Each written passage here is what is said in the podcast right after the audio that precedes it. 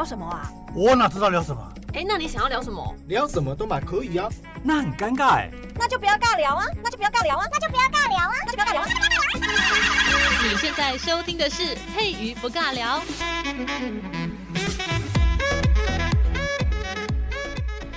Hello，这里是佩瑜不尬聊，我是佩瑜。今天呢，我们讲完这个永州八记前几个礼拜啊，讲了八篇，让大家这个负能量满满。通常负能量听完之后呢，都会很饿，所以呢，我们今天这一集呢，要来讲一点美食。那有人看到这个标题就就觉得很怀疑他，说不是讲美食吗？为什么是讲《金瓶梅》？《金瓶梅》不是聊色吗？没有啦，《金瓶梅》虽然里面有聊色哈，但是呢，它里面讲到的美食也非常的多。如果你真的有仔细去看《金瓶梅》这本书的话，你会发现它有时候写情色的场景啊，写多了，你看多了，你会有点麻木，就像做爱做太久，会觉得有点疲乏，高潮不容易达到。所以呢，可是吃美食这件事情呢，每一个花招可能比这个性爱姿势还比较多。多对不对？所以呢，美食这件事情在《金瓶梅》里面，你会发现它反而比较好看。那如果《金瓶梅》里面的美食啊，又跟《红楼梦》的美食来相比的话，《红楼梦》它讲的那些美食就比较高档料理啊，毕竟它这个官宦之家，这个他们家的女儿又嫁到这个呃这个皇宫里面去嘛，所以他们家其实是锦衣玉食的哈，吃的很好。但是《金瓶梅》里面讲的美食呢，就比较平民小吃一点。啊，平民小吃就不像那种，就是你就比喻法国料理跟卤肉饭的差别，你应该就可以比较的出来。好啦，所以呢，聊聊这个《金瓶梅》哈，这个保暖思淫欲，哎，不对，我们现在只有保暖，还没有到思淫欲。所以呢，我们看《金瓶梅》来讲它，简单的介绍一下它里面到底为什么会被大家说《金瓶梅》里面的美食很多。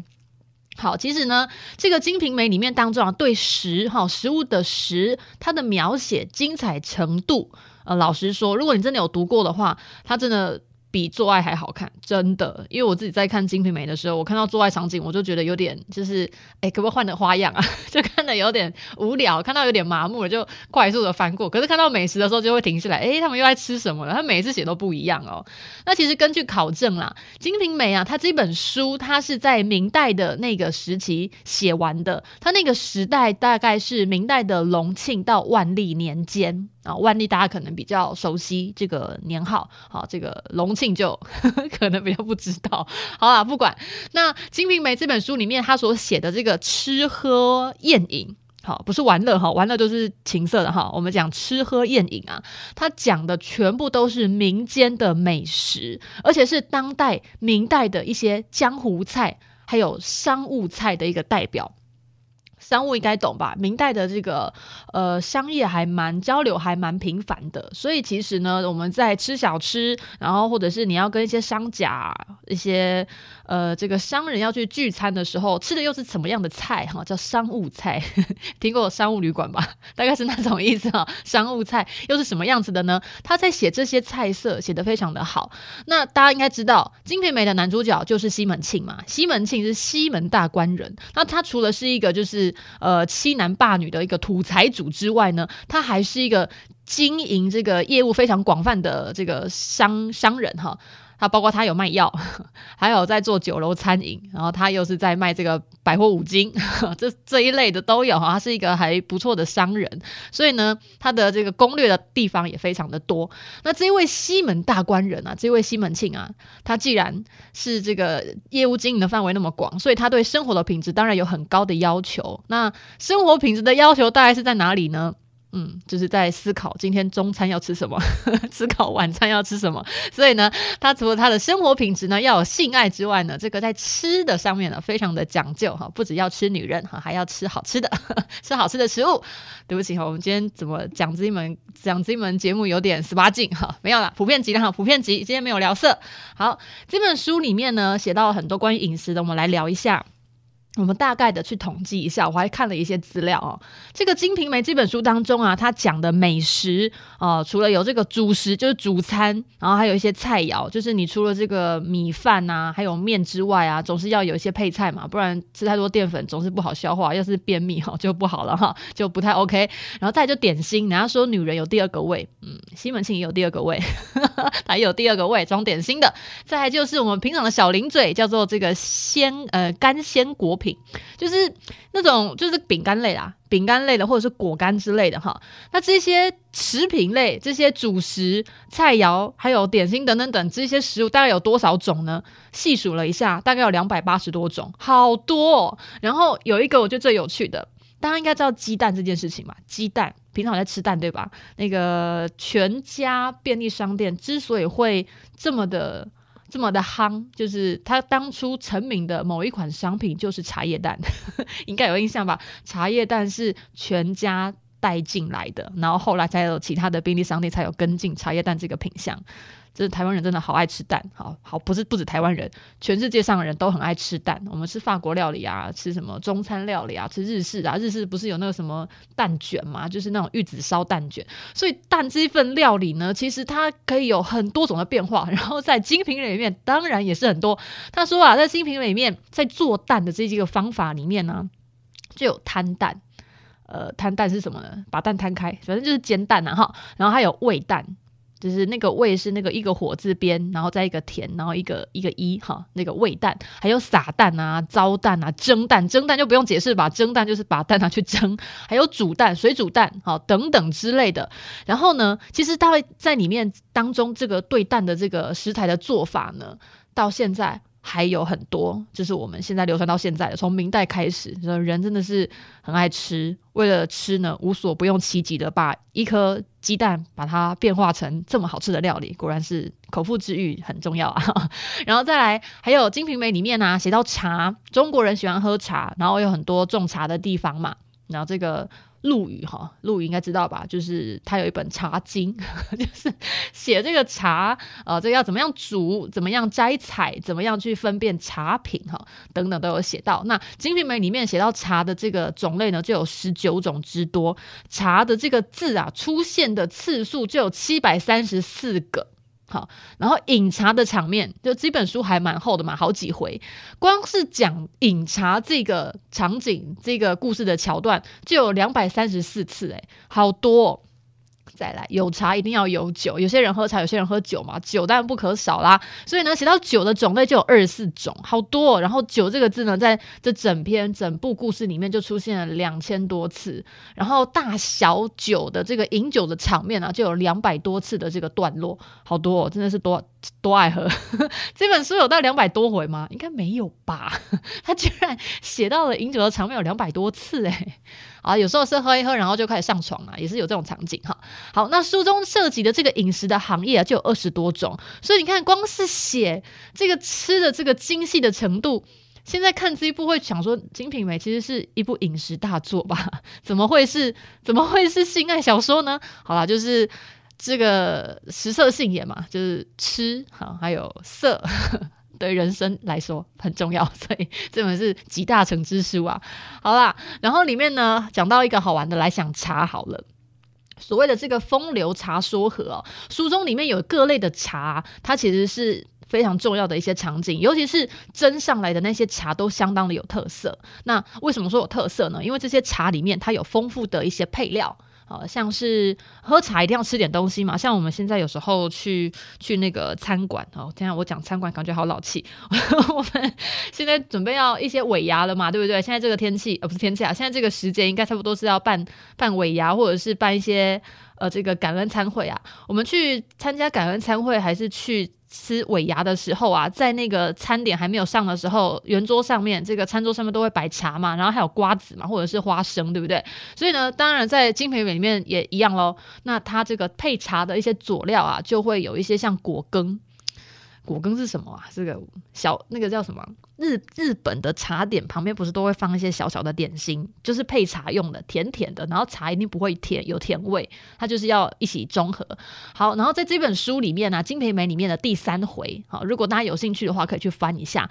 第三回里面啊，就有一句一个段落，哈，我念一下，我说：“那婆子欢喜无限，接入房里坐下，便浓浓点一盏。”胡桃松子泡茶与妇人吃了，天哪，吃这么好，胡桃松子泡茶耶！我还要想要嗑瓜子，我看这个很饿，你知道吗？每次读《金瓶梅》，呃，如果不缺性爱的话，其实看着吃的很饿的哈。然后呢，它里面讲到那个茶其实是稠茶，什么叫做稠茶？它就是有点像西方的做法，水果蜜饯。可以直接泡入水里面，直接入味。就像现在冬天天气比较冷哦，我就很喜欢去那个家乐福去买那个韩国有一大罐的那种果酱，可是那个不是果酱，它那个是水果茶，就它里面有很多水果的那种切片啊，然后再加一些果糖进去。可是每次我的朋友看到我在喝那，都说你应该在喝化学颜料吧？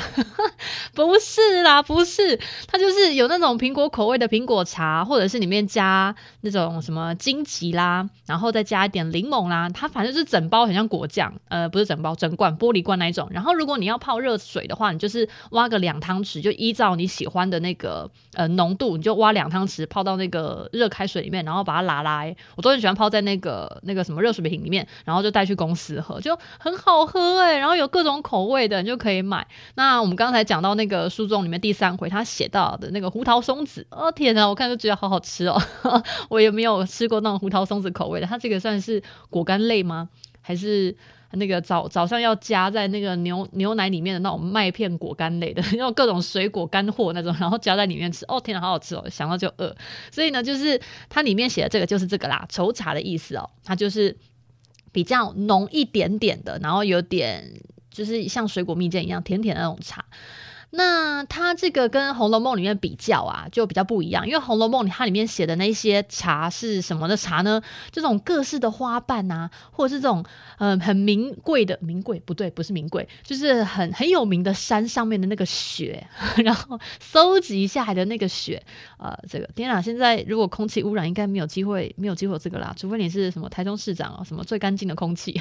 天哪，我不是在讽刺什么哈，就只是《红楼梦》它里面写的茶就。就比较美一点，就是各种什么玫瑰花瓣啦，什么什么的花瓣啦，然后可以来泡茶，呃，什么菊花茶之类的哈。可是，在《金瓶梅》里面，他讲的那个茶就比较有点市井味啊，不要讲市井啊，就比较平民一点，比较亲民一点哦，就跟我们的生活感觉比较相关。然后再来，我们就再讲一讲第四回里面哦，第四回里面有个句子，我念给大家听一下哦。西门庆嘲弄了一回，向袖中取出银川星金里面盛着茶香木樨饼而来。那这里面讲的那个茶香啊，根据这个考据哦，是一种以那个茶叶末，然后配那种豆蔻啊、沉香、檀香，还有薄荷跟甘草啊这一些香料，然后把它碾碎之后，然后把它做成了一种呃饼干的形状的东西，然后叫做茶香木樨饼。哦天哪！我现在想到就觉得好好吃。然后呢，它这个东西呢是以桂花为一个佐料，把它做成的茶香饼。然后你会觉得哇，这个很厉害耶！小小一杯茶香，然后配料真的很多，代表他们对于吃这件事情真的非常的考究，而且加了很多香料。呃，这个好玩的就是我们可以拿我们平常吃的饼干来做一个比喻哈。大家如果现在去买乖乖啊，还是买？我现在不是夜配哈，就是我平常会吃的食物。因为我很喜欢吃乖乖，乖乖系列饼干里面有一个叫做鳕鱼香酥脆，然后鳕鱼香酥脆呢，它的口味叫做香鱼口味。但是你翻到它的包装的后面，你去看它里面所涵盖的那些食物的。配料还有内容物，你会发现它不是只有香鱼，它有非常非常多化学调和物。所以呢，我们在明代我们看到这个香茶呢，它的意思是一样的，它就是有非常多的香料。那个时候化学不知道发不发达，欸，不知道，他们应该都是天然的啦，天然的香料，天然的佐料哈，不像我们现在吃的饼干，就是也有很多种口味，但是口味都不太天然，都是化学合成。好。那我们再讲回来哦，他的第七回里面还有一个句子，我来念给大家听。他说：“只见一个小厮儿拿出一盏福人泡茶来。”好，这个福人是什么呢？是福气的福，呃，这个仁爱的仁哦。福人，福人就是指那个福建产的橄榄哦。橄榄，天哪，我好喜欢吃橄榄，我很喜欢吃蜜饯类的东西。他说那个橄榄泡茶很特别，非常的好喝。然后再来，在这个第七回的后半部啊，他又写了一个句子哦，他说：“一小丫鬟儿拿了三盏蜜饯金橙子泡茶，银香雕漆茶盅。”银杏叶茶匙，哇、天呐，他连他拿什么茶，然后用什么东西去装，用什么那个杯子装，然后用什么汤匙要去搅拌，他都写得好清楚。你看喝一次这个茶，就是被描述的这样色香味俱全，就很像在吃了一套非常精致的这个下午茶餐点。哦，我每次看精品人都觉得天呐，我真的不应该拿塑胶杯泡茶，或者是拿这个很丑的马克杯，我应该要拿那种很漂亮的那种茶盏，然后就把我最无聊的。茶或者是最无聊的呃奶茶，呃外面买的包装性饮料，然后把它倒在那个茶壶里面，然后倒出来，哦，突然间就可以变成一百二。大家我大家知道我在住嘉义吧？我住嘉义，然后在那个文化路旁边呐、啊，本来有一间就是文化路跟那个垂杨路交叉口，在那个贡斐饼旁边、啊，本来有一家店，就是补习班旁边，本来一家有一家日式的简餐店，然后后来他倒了，然后他现在开了一间。哦，因为我没有我没有做广告，所以就不讲他的名字了。有兴趣的可以去看，他那边在卖豆浆。他后来那间简餐店变成豆浆店，但是他的豆浆装在哪里，你知道吗？一般豆浆我们不是咋抠咋抠吗？还是十五块、二十块这样豆豆浆卖到二十块，我就觉得有点贵了哈。因为不就是豆子嘛，豆浆啊。豆浆一般我们都是用那个塑胶杯啊，或者是那种早餐店那种很简单的塑胶杯啊，哈，一次性的那种餐免洗餐具呃免洗杯子，然后装的那种十块钱。他那边店里面的豆浆，他用很漂亮的茶壶去装，而且那个茶壶的那个嘴啊，很像神灯，你知道，有够漂亮的。然后那边豆浆卖超贵，嗯，就是我们吃的不是豆浆，我们吃的是。一种气氛，一种质感，后面就二十块变成多加一个零，变两百块。我们喝的不是豆浆，我们喝的是情调，所以你就觉得这《金瓶梅》里面写的茶点真的有够漂亮。好，我们再接着讲第十二回哦。第十二回他还有讲到西门庆跟一个应伯爵，他们两个人在喝茶。他的句子是这样写的：他说，只见少请鲜红七单盘，拿了七盅茶来，雪殿般茶盏，银杏茶匙，盐笋、芝麻、木樨泡茶，馨香可掬，美人面前一盏。哈，应伯爵呢，还有一首这个朝天子哈来说这道茶的好处啊，怎么讲？他这样讲哈，这细茶的嫩芽生长在春风下，不揪不采叶渣，但煮着颜色大。绝品清奇，难描难画。口里有长时夹，醉了时想他，醒来时爱他。原来一缕千金价。天哪，有没有觉得真的很夸张？诶，就是讲一壶茶而已，然后讲说哇，它这个茶煮出来的那个颜色很漂亮啊。然后呢，它这个品起来的那个茶的香味啊，真的是很难去形容。如果你把它喝在嘴里啊，你醉的时候你就想它，醒来的时候你就更爱它。哇，原来这一口茶是那个冠军茶。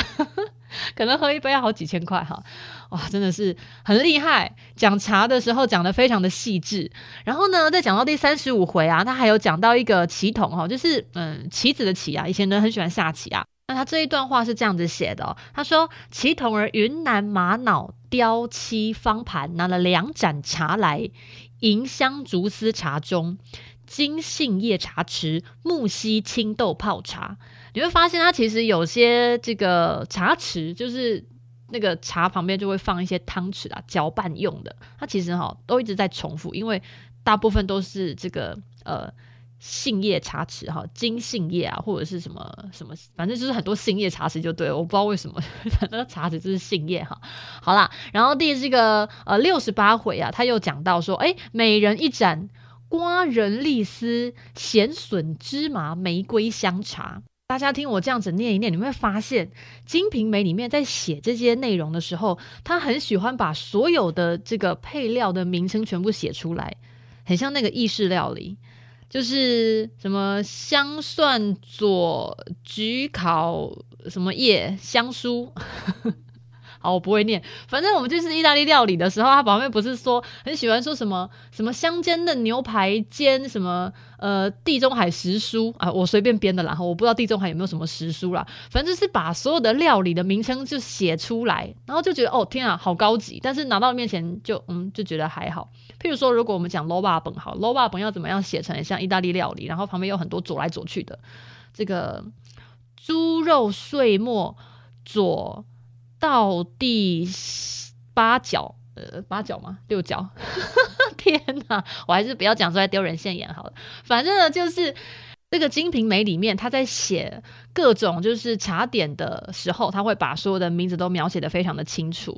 好，那么再讲到这个第七十二回啊，七十二回里面有个剧情是这样子，他说西门庆坐在床上，春梅拿着。镜碗儿，妇人从新用千手磨盏边水渍，点了一盏浓浓艳艳芝麻咸笋栗丝瓜仁核桃仁夹春不老海青拿天鹅木樨玫瑰泼卤六安雀舌芽茶。好，这个西门庆刚夹了一口，美味香甜，满心欣喜啊，这个。饮茶这件事情啊，真的不是很困难呐、难的是每一回哈，你都用料很讲究，什么茶具啊、茶器啊，就是一定要相得益彰啊，真的是非常的细巧精致哦。好，真的是讲到茶，有没有觉得《金瓶梅》里面讲茶真的很厉害？你看刚才讲到七十二回，说什么西门庆坐在床上，然后那个春梅就拿了很漂亮的一个杯子啊，然后呢，这个他就说他这个在拿杯子的时候呢，还用。新的那个牵手哈，去抹那个盏边的一个水渍，就是那个。杯子的边缘不能有水，意思就是那个水杯端过来的时候呢，旁边干干净净啊，非常的漂亮。就是杯沿呢，上面没有任何的一些呃脏脏的水污，好，他把它擦干净。然后呢，他帮他点的那一壶茶里面呢，啊，就是有这个很浓的芝麻香，有咸笋，有栗丝瓜仁，还有什么核桃仁夹春不老海青拿天鹅，有够复杂的，有没有？什么木樨玫瑰泼卤，还有什么六安雀蛇芽。茶，反正就是很细的那种嫩芽的那种叶子，刚长出来的一种一种很新鲜的茶茶叶就对了哈。这个有在研究茶的，可以可以去翻开《评委》里面找一下对应的这个茶点，你肯定会就是惊为天人。然后再来呢，我要来讲一下，刚才有讲到什么核桃仁夹春不老，海青拿天鹅，这个到底是什么样的菜色？什么天鹅？这听起来有点恐怖，对不对？其实呢，这个春不老哈，你光听这个名字就觉得它很特别。怎么样特别？因为我们看的这本书叫做《金瓶梅》，那《金瓶梅》本来就是小黄书嘛，所以呢，春不老到底是什么意思呢？